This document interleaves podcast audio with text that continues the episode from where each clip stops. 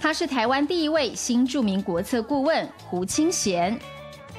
来自越南的他嫁到台湾十一个年头，直到参加识字班，开启了他参与公共事务的契机。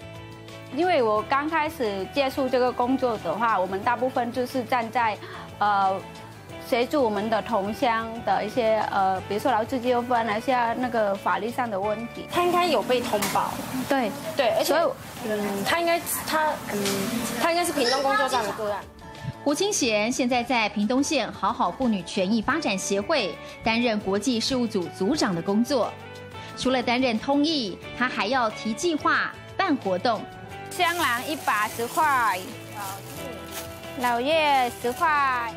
一会儿爬上桌子挂招牌，一下子拿起扫把扫地上的积水。协会举办的新著名市集活动，胡清贤又化身超级推销员。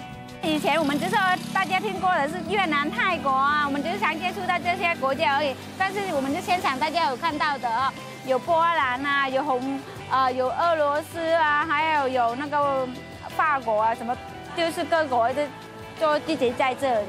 希望促进过这样的活动，让社区民众跟我们的新住民多一点呃沟通，然后多一点的接触。他们生意好，我们就很开心呐，对。